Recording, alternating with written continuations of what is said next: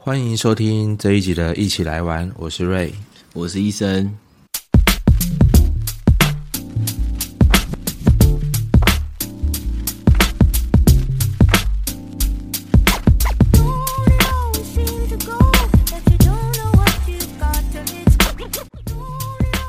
我们这一集要聊的是租屋抱怨大会。没有错，但就是纯粹想要抱怨。不知道大家在租屋的时候有没有发生过很多不同的事情？不管是开心的，诶，租应该很少开心的吧？租没有什么开心的，租就是一件正常的事情嘛。对，那应该就是有发生什么不开心的事情。嗯，我们这一次就来好好的聊一下。所以，我们这一集就要来骂人，又要骂人，这么负面。但是我发现。稍微负面一点，好像蛮多人听的。我想，医生，你跟大家说一下你自己的跟别人合租的经验。有啊，其实我算蛮多的耶。因为呃，我们前面会有呃一集是在聊这个买房子的相关的事情。对。但是买房子跟租其实都有关系。我从高中的时候就住校，那住校到大学也一定是住校嘛。大一住校，然后大二开始就是外面跟呃同学合租，嗯，然后到了当兵，那一定是要住营区的嘛，这很正常，嗯，所以就大概是这三个阶段是最多跟人家合租的经验。当然呢，出社会也有跟人家合租，所以其实硬要讲合作经验，应该说以也很长的一段时间。那合租一定有非常多不开心的事情。你合租是跟几个人住？诶，像高中的时候就是六人一间嘛，高中的格局就是属于那种呃书桌，然后上面就是你的床铺。大学的话，宿舍大概是四个人一间，嗯，然后呃，如果说出去大二出去外面住的话，就大概是大部分啊是自己一间房间，但是呢，可能就是呃公寓式啊，或者是透天式的这样子。我们来聊在出了社会之后的跟别人合租的经验了。你说不好的吗？肯定是不好的啊，不然我怎么做这一集呢？嗯，但是可能前室友们应该会听到吧？应该是讲这样讲好了。客观的叙述就是，呃，租屋这件事情一定是必须要，因为不是一个人，通通常啦，合租这件事情不是一个人，所以必须要面临的是你有有室友这件事情。那最简单的举例就是，如果今天假设作息不是那么的没 match 的话。那可能我呃准备睡觉，然后我的室友才刚下班，嗯，那这样呢，他势必不肯立刻睡着，嗯，所以可能会有吵杂声音也好，然后呃开关灯的这个部分也好，嗯，或者是呃洗澡啊饮用，呃就是使用一些东西的声音，这些都好，就一定会吵在睡觉的我，嗯，那相反的，如果我今天是比较晚下班的人，那这样我会吵到别人，嗯，所以我觉得。作息非常重要。那很多人不是说情侣尽量不要合租吗？那就等于是同居的意思啦。对，其实跟呃朋友合租也算是同居的意思。嗯，那只是情侣又跟形影不离嘛，因为连睡觉都要黏在一起嘛。嗯，但是我个人是觉得，如果是以呃要结婚为前提的话，我觉得还是需要同居。不然结婚了之后才同居的话，很多问题会发生。我在来台北的时候，我有自己住过套房。我有跟别人合租，那这两个模式相较下来，我最后还是会比较倾向于我自己租会比较适合我自己。那当然是我已经尝试过了之后，我知道什么更适合我自己。当然跟别人做合租有这个有有一个好处，就是第一个你不会无聊。你有一个人可以陪你聊天，是多多孤单。一个人住真的会蛮孤单的耶。你回到房间的话，可是有人合租，他不见得能够陪你聊天啊。如果作息不一样，或者是问题出现的话，嗯，再来就是合租还有一个好处就是，呃，你可以用更多的设设设备嘛，例如厨房，因为通常如果你是一个人住的套房，很难会有厨房。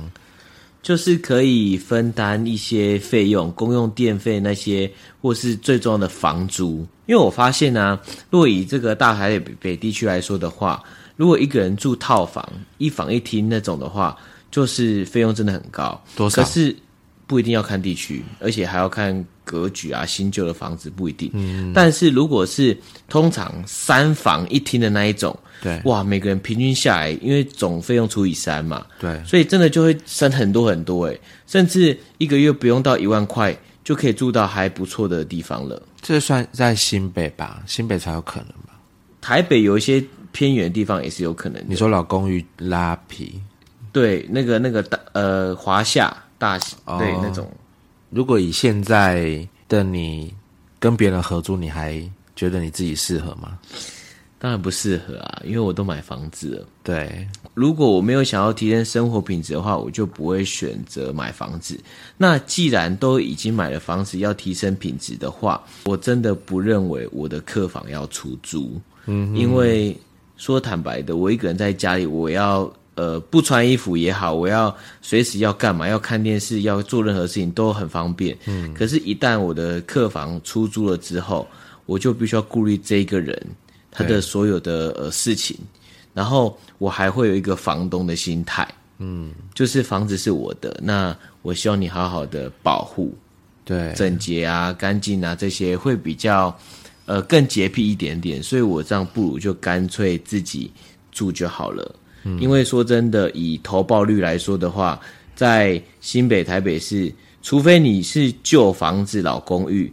那你出租这个可能有一点 CP 值，可是如果是买新房子、新大楼而出租，这个是没有 CP 值的。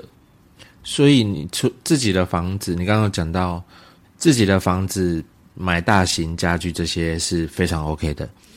那如果你现在还是跟我之前一样是租外面的话，千万不要。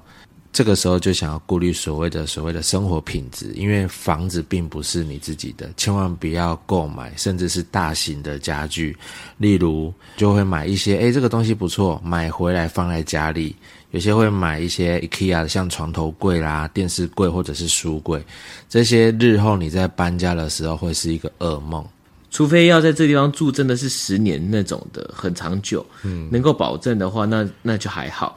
再来跟别人合租的话，也会遇到一个状况，就是可能室友想要养宠物啦，想要养狗、养猫啦。我觉得养宠物是一个责任感诶，嗯，就之后还可以再开一集关于养宠物的事的一集。嗯，但我觉得如果有室友的话。养宠物这件事情，我非常不建议，因为呢，你现在的室友不代表永远都是一样的室友，嗯，可能不是你走就是他走，哎，好像不是你死就是我亡，不是，就是不是你搬走就是他搬走，一个呃室友的组合，可能两个人，可能三个人，可能更多，对，那其中一定会有一两个，或者是有一些人可能会换新的室友进来，或者是你们整个解散，嗯，那这样的话，那你的宠物是不是要面临？新的室友进来，如果怕狗或者怎么样怎么样，或者有其他的宠物也跟着进来的话，哇，那会不会适应不良？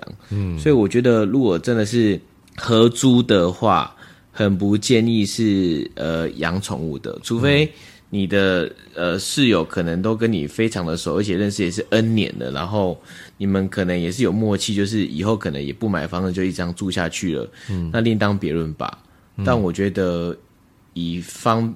便跟避免很太多麻烦之下，就是养宠物真的要慎慎的考虑。嗯，如果是跟别人合住，那你们要注意哦，狗狗也好，或者是猫也好，它们在成长阶段有时候会去，呃，会去啃一些像沙发啦、家呃一些桌桌子啦这些的。那这些东西基本上，如果你要。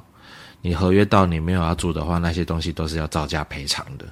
我觉得如果呃有这样的室友，要先讲清楚。然后我觉得明令条文啦，就是如果呃家具被破坏，那就是宠物的主人理应当要赔偿啊。嗯，但我我觉得这要先讲好，而且不止讲好，可能还要先有这个迹象的话，就真的要先预收一些费用，不然说真的，有一些人就直接。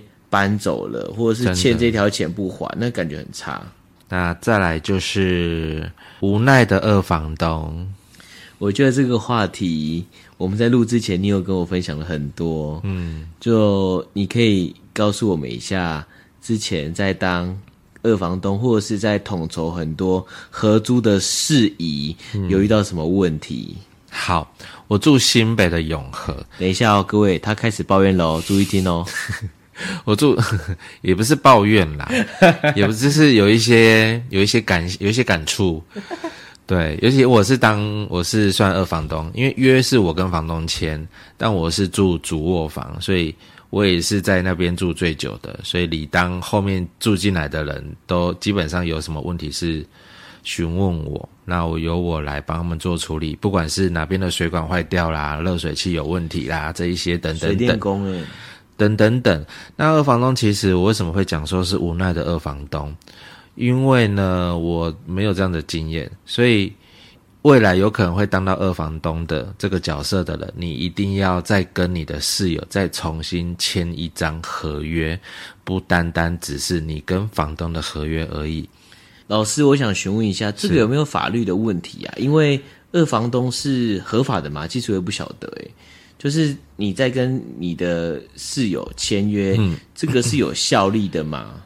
因为我当初是房东建议我这么做，签这一份合约，原则上没事的话就没事。那主要的目的是收室友两个月的押金，这是非常合情合理的。对，如果他说不住了，没有合约的规范之下，他找到新的地方，他说搬就搬。那他搬走之后，你还没有找到下一个房客之前，这个空窗期的房租谁要负责？很亏耶。对啊，所以这个是一定要要做的事情，不管你你这个进来的这个室友跟你多多好多好的朋友，或者是感情多好，我觉得这个是一事归一事，合约该打就要打，因为也算是甲方跟乙方彼此双方达成共识的话，原则上我觉得这个是会有效益的，就跟戴口罩一样了，保护你也保护我。对，二房东其实是算是我我认为是算蛮吃力不讨好的，对，要负责的事情是蛮多的，所以当室友其实是比较幸福。二房东也没有人特别会想要当二房东吧？应该是第一批的成员，可能有人住最久的那一个就会变成是二房东了。对，就就因为他必须要继续住这个地方，对，那又想就是呃，也只能就是揽下这个工作。而且二房东呢，他还要充当为可能是调调解委员，就是可能这个室友跟这个室友可能在不知道什么状况之下吵架不和，你在中间你要当一个和事佬。好累哦，就好像真的是自己的家一样。对，就是吵架还是什么，你这中间你就要当这中间的润滑剂，所以二房东有二房东的无奈。那所以你有遇过一些二房东觉得真的很无奈的事情，像你刚刚说的没有缴钱嘛，还是什么的？哦，这个部分的话，应该算是最讨厌室友犯的错或做的事吧。举例一下，很多哎、好啊，我现在不是只捡到枪，我是捡到一把那个核弹，我捡，我捡到大炮。像公共区域不打扫，我先讲，呃，我讲的这一些，包含我，我也不是十全十美，我也在里面有些东西我没有做足的，我先说。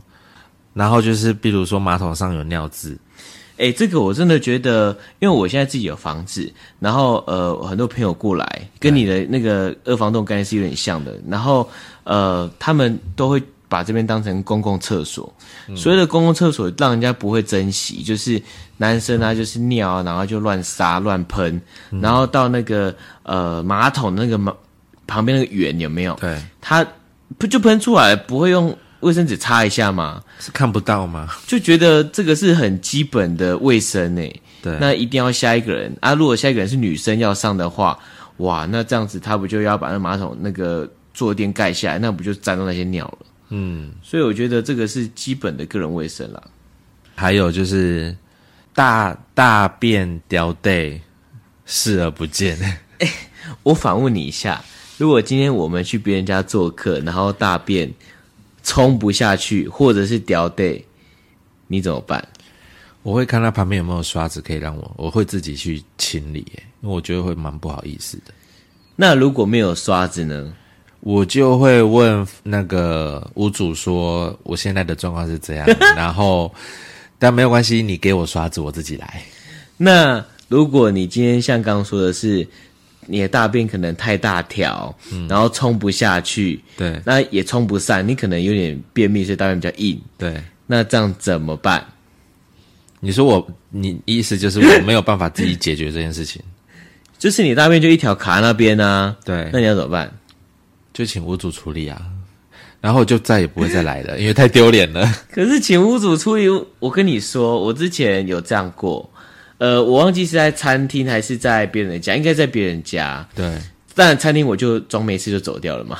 可是如果在别人家的话，我印象中是有。然后呢，我怎么解决？就是因为你冲不掉嘛，然后大便又很硬，它形状又不改变，又很大条。嗯，我就是有一个方式是，就是用它的刷子，然后把它弄散、弄弄弄碎，然后这样冲来冲下去。可是我印象中我那一次的经验是没有刷子在旁边的，我又不好意思跟屋主或朋友说，对所以我就。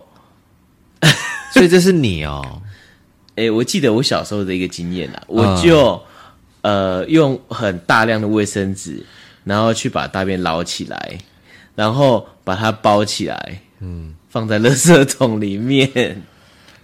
你要用很大量卫生纸，因为卫生纸会湿掉、哎，对啊，所以才用很大量卫生啊，手一定会沾到一些水啊。对，对啊，但是我我至少就把大大便拿出来了，然后放在垃圾桶里面。就是我不晓得，可能后面会觉得垃圾桶很臭吧，我不知道。我以为你会说，我就徒手，没有啦大便，我还我还我还是会用卫生纸包，就即使卫生纸会湿掉，但是那感觉就是不一样，徒手太可怕了。那为什么会大便这么干呢？我可能要穿梭时光机回去问我自己。到底水分喝多少？然后呢，再来就是垃圾不丢，碗看了不洗。你现在是 A B C 吗？垃圾不丢，对啊，垃圾，呃，垃圾不丢这件事情，我觉得看不惯的室友就提醒对方一下吧。就哎，室友，那个哎，医生，你可以帮我丢一下垃圾吗？可是事情不会那么好解决。通常是有责任感的室友会一直丢，然后没有责任感的室友一定会被念嘛。那他还是一样会没有责任感，他会说好，那我去丢啊。对，那可是人家丢的频率是每天或每两天一次，可是他丢的频率可能是一个礼拜一次。这件事情就真实发生在我的其中一个室友身上，他就非常的爱干净，不管在客厅公共区域哦，那垃圾的部分也都大部分都是他在丢，但是久了之后呢，他会有怨气，他就会爆炸，怨气，你说咒怨吗？对他就会爆炸。那我跟他们讲说，其实人是需要被提醒的，就是有时候丢习惯他，他真的会忘记这件事情，真的会这样，所以你一定要提醒对方，就是你就指使对方，你我跟他讲说，你甚至叫我丢，我就我就会去丢，我不会问你为什么。所以你也没有丢，我在南部我要怎么丢？哦我回来的天数我看不到他们的这个住的状况啊。哦，但是我就会，我就遇到它爆炸的时候嘛。可是当你爆炸的时候，人家会觉得莫名其妙。与其这样子的部分，你还不如说谁谁谁你去丢垃圾，谁谁谁你去拖地，因为我们知道你都有做。我觉得可以做呃公约，然后来规定。但说真的啦，还是很多人没办法被制约。所以公约这个东西我不建议耶，因为有些人他就不太习惯有公约的存在。可是就像是班级公约一样，还是要有一点约束力吧。但是就像我刚刚要讲，呃，如果今天他是没办法被制约的话，那真的就觉得，嗯，室友要慎选，也只能这样了。真的要定出公约的话，就是真的讲也讲不听的时候，我反而觉得刚开始在找新的室友加入的时候，就要先约法三章了。对，是的，没有错。所以要找室友的时候呢，就规矩就前面就先定一定了。还有什么呢？还有一个就是我也会犯的错，就是饮料见底了不丢，放冰箱。报告老师，这个也是我会犯的错。对，就剩那差那一口。就就我有一个坏习惯，但这个坏习惯是呃看心情而定。那呃通常也不会拖太久，可是呢，这个不好习惯就是我若喝完饮料，或是喝到一半的饮料，我不想喝了，那我可能就会先放在可能厨房，或者先放在呃桌上，然后我可能 这一两天或两三天比较有 feel 的时候，我就会把它拿去倒掉或整理起来。嗯，那当下一定会有人问我说：“啊，你为什么不把它喝完？”那我就会说：“啊，因为我就喝不完啊。”然后我心里就想说：“哇，你看，虽然我只有喝半杯，但是我还有半杯的糖我没有摄取。”就是我不会那么胖，所以是当下在喝到剩最一最后一两口的时候这样子想。没有没有没有故意，是真的喝不完才这样。那所以那个糖减少摄取，那个是我内心自己附加的理由。反正呢，我就是会呃，就是累积可能两三天的呃，譬如说饮料或者就是一些呃杯子啊什么的，然后就是某一天的心血来潮，我才会把它处理掉。所以这我也必须要自首。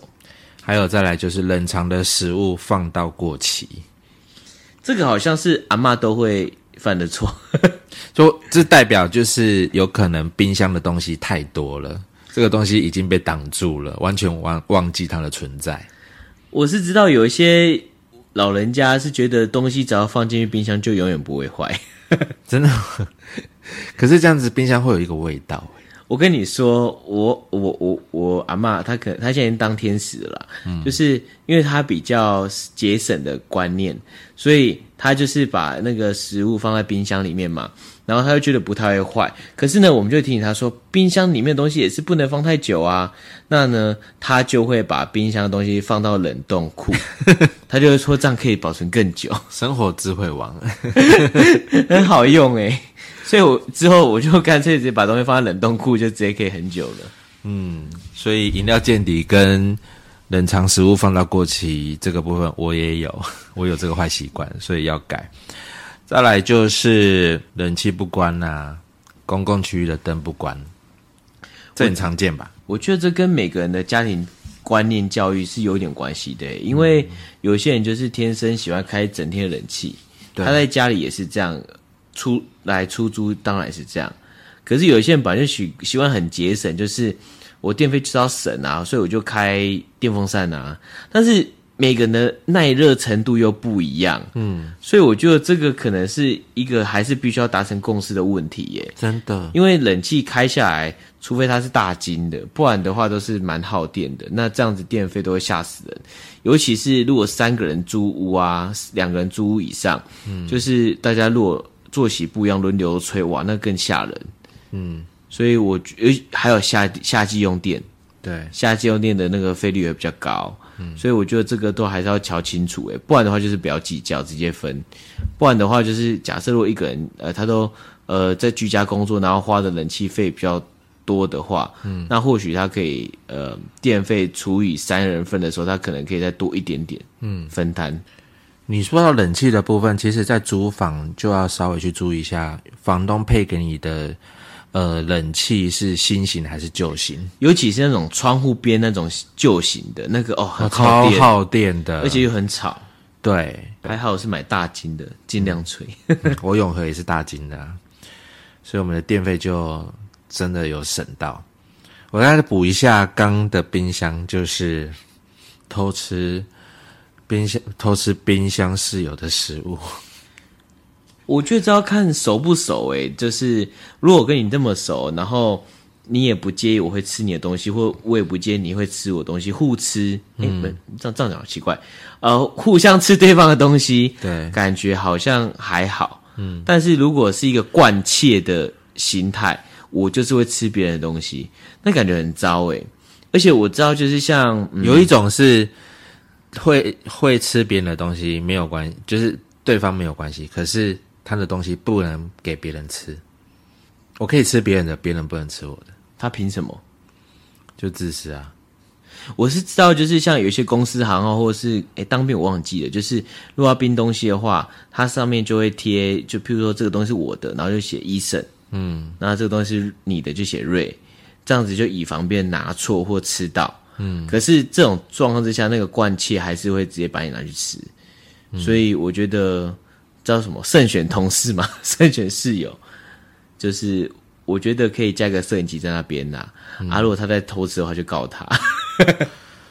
我觉得冰箱的食物如果被吃了，我真的就我我也就算了耶，除非那个东西我很是我很想吃的东西被吃掉，我很不爽。所以通常我之前在跟别人合作的经验，如果这个是我很想吃的东西，我就会当场把它吃完，我不会把它留在冰箱里面。嗯，除非你补给我，你偷喝我的饮料，你补一罐饮料给我，那我 OK。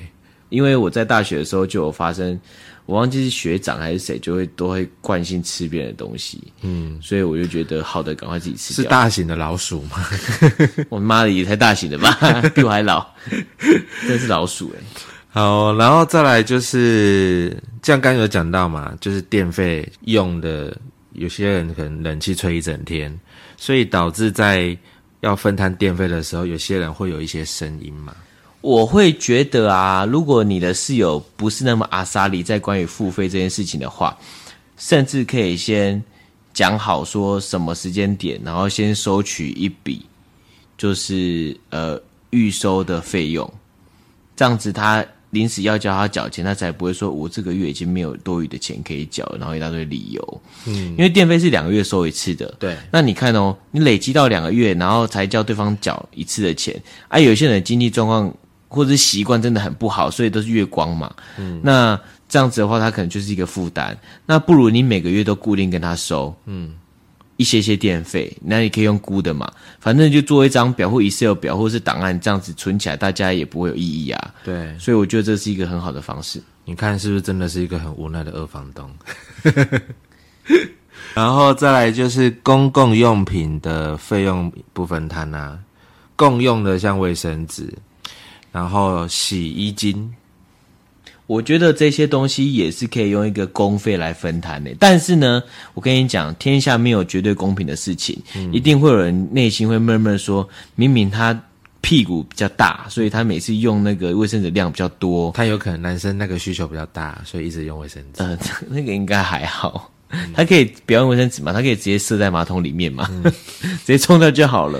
所以我觉得再怎么小，连卫生纸这种东西还是有人会计较啦。所以我觉得到头来我们要选择的这个呃室友，就是比较小气，然后不要因为钱而出一大堆问题，然后生活习惯好一点的，其实就可以解决很多很多问题。你在应征室友的时候，你真的是看不到的啊、你一定要是住了之后才会产生这些问题出来啊。所以这个时候人脉就很重要。如果你认识的朋友非常多，那他们自己或是他们的朋友要来住的话，那至少有认识的，嗯，至少不会说好像网络征才一样，就是叫过来啊，面试跟实际操作是两回事。嗯然后还有像是洗好的衣服啊，已经干了晾在阳台也都不收。哦，这个我很常听到、诶，嗯，这个是我觉得这个还比较好一点点，当然也是不好。就是你的意思是说，它晾完之后，然后干了，然后没有收掉嘛？可是我听到很多是洗完了之后，它就在洗衣机里面，都没有晾，没有晾连晾都没有晾。那你会帮它晾吗？如果是你，呃，我会把它原封不动的放在旁边，我也是。因为我觉得，除非啦，除非他是真的是上班忙或什么忘记，或者是正在上班，或者他有口头跟你讲，可以帮我晾一下，没有。我觉得偶尔都可以帮忙，没有关系，因为我们也有难免忘记的时候。但是如果他是惯犯的话，那我绝对会把他整坨，不管是湿的还是怎么样，整坨放在旁边，对，让他自己回来自己再重新洗过，因为那个枕头没有晾起来，绝对是会臭掉。是的。然后房间的音乐开很大声，这个就真的要好好的沟通一下，因为他如果作息这么晚睡，然后又开这么大声，这就很像是呃，如果情侣然后睡在一起，可能在做太大声的时候，在做面包、做做为人处事做馒头的时候，就是这个还是需要，除非你有想要听到什么声音。对，你说到这个，还有就是约炮的次数太频繁，带回来的次数太频繁。我在这边就是跟我们听众朋友分，哎、不是分享，就是建议啦，就是呃，要约也不是不行，但是你要确定你们家是可以让你约人家回去的，因为呢，要先讲好啦。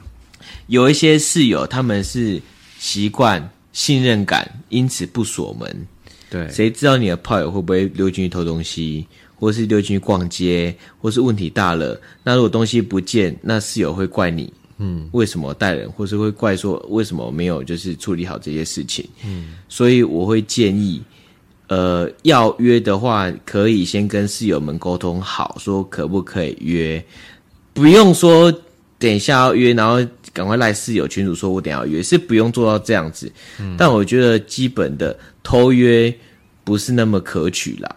那坦白说，你也可以去对方的家，或者是。外面开个休息，其实可能也会比较好。有时候是难以启齿吧，就是会如果要问说，哎，我可以？有些人说会问可不可以带人回来，有些人他不好意思讲。这个就是技巧啊，你当然不会说，哎，我可不可以约炮？不会这样问啊。你会说啊，如果我有朋友来的话，我可以呃邀请他进来嘛？那或者是有朋友要过夜的话，可不可以怎么样？因为通常过夜就一定会用到。可能呃洗澡浴室的地方啊，那他用的东西可能就会用到你室友的东西呀，等等这些。对，所以我觉得如果我的室友提出这样的需求，我就会跟他简单的说明，就是那你就要跟你的朋友说，那可能东西就是用你的，对，然后什么什么规范要注意一下啊，清洁整洁都要注意一下。嗯，那这样子大家好来好好来好往，这样也不会去干涉你太多事情。嗯。我觉得沟通非常重要。以上是租屋还有室友跟二房东的部分嘛？那有没有那种这些都不是问题，但是是可怕的房东？你说张淑金？呃，那个是一种可怕，但是我刚联想到的可怕是另外一种可怕。哪一种可怕？我不知道有没有听众呢？我自己是有这样的经验啦，就是呃，房东是住楼上楼下，或是隔壁。所谓的隔壁就是不同户，但是是在隔壁，就可能差一面墙，啊，这样子。有那呃，像我之前有经验是房东是住楼上楼下这种的，那。尤其如果房东住你楼下的话，那因为一些老旧的房子，它可能隔音或者是什么避震效果没有那么好，嗯，所以你在走路走路应该还好，就是说可能你在搬家具啊，或者在比较大声的时候，甚至音响开出来的时候，那楼下的房东会感觉到震动，嗯，我觉得这个就会被反映了。当然，这也不只是房东住楼下问题，而是也是要顾虑其他楼层的感受。但我觉得可怕的房东是怎么样，就是。好像我每次带朋友回家，还是说，就是我进出我的家，我的房东都知道，因为一种被监视的感觉。对，因为很多房东他可能出租这一层，这一层就是有有好几户，就是隔隔成那个一一间一间那个雅房或套房出租，那他就会在呃大门口那边就是会放那个监视器。就那一户的大门口放监视器，那当然我觉得这个还好，是因为就是安全嘛。对对，可是有的时候如果房东过度的关心，会让人家觉得有一点可怕。嗯，就是像之前有一次，就是我我我回到家，然后我房东就在路上，就是在呃一楼的大楼那边，然后呃大厅那边，然后就问我说：“哎，就是寒暄嘛，问到会聊天。”对，他就说：“哎，你最近都比较早回家哦。”然后我就觉得，嗯，我几点回家你都知道，嗯，这个会不会太可怕了一点？或者是，或者是他们会说啊，那个哦，我们这边不能多住人哦，啊，你们有带朋友来是不是？哦，这样听起来好有压力哦。当然我知道不能多住人这个这个规章可能是房东当时去制定的，可是我觉得难得有朋友来或什么的，这也很人之常情，这又不是常态。然后房东都知道，我就觉得天哪，他是有一个天眼，还是放在我们的里面？我不知道。对，你说针孔是，所以就觉得哦，这个突然就好像住在家里哦。就是有这种社会新闻嘛，就是那种会偷装那种室内摆设里面的那种监控，那种针孔真的很变态耶。对，难怪很多房东说限租女生。是这样吗？对，现在男生也有可能有问，也也有可能会有危险啊，不一定女生。所以我觉得就是，可是房东我们也没办法知道，就是他是这种人啊，所以真的是你没办法举证啊。所以这个时候不要随便买家具，因为你随时可能会搬搬走。是的，好，所以这一集呢，就是呃租房的大公开，应该说抱怨大公开。那就是奉劝我们的听众，也给我们听众建议，就是呃，如果你是租房子的话。你可以呃多停看听一下，就是了解一下那个环境是不是适合你。环境包含呢，就是屋外的状况跟屋内的状况，还有我刚刚说的就是跟房东的这个互动跟状况，然后还有就是呃你打算在那边住多久，是不是长租的状态？那考量到就是你的呃家具啊、设备啊啊，或者是要出一些呃买一些东西。的这个预算都是有相关的，所以我就觉得以这个租屋这么多年的经验来说的话，呃，真的可以好好的思考一下，你的室友是不是呃需要跟你志同道合啊，还是够熟悉啊，或者是干脆就是自己一个人好好住会比较轻松。那现在的社会，大部分人都想说啊，买不起房子，那我干脆租屋好了。但是我还是觉得，如果以后有机会的话，拥有自己的家，不管平数再小一点也没有关系，那也是自己的私人空间，也会感觉很好。嗯，所以我希望我们的听众们也都可以，呃，有一个温暖的家，好像在狗狗领养哦。那今天就是我们的租屋分享，我是伊森，我是瑞，我们下集见，拜拜，拜拜。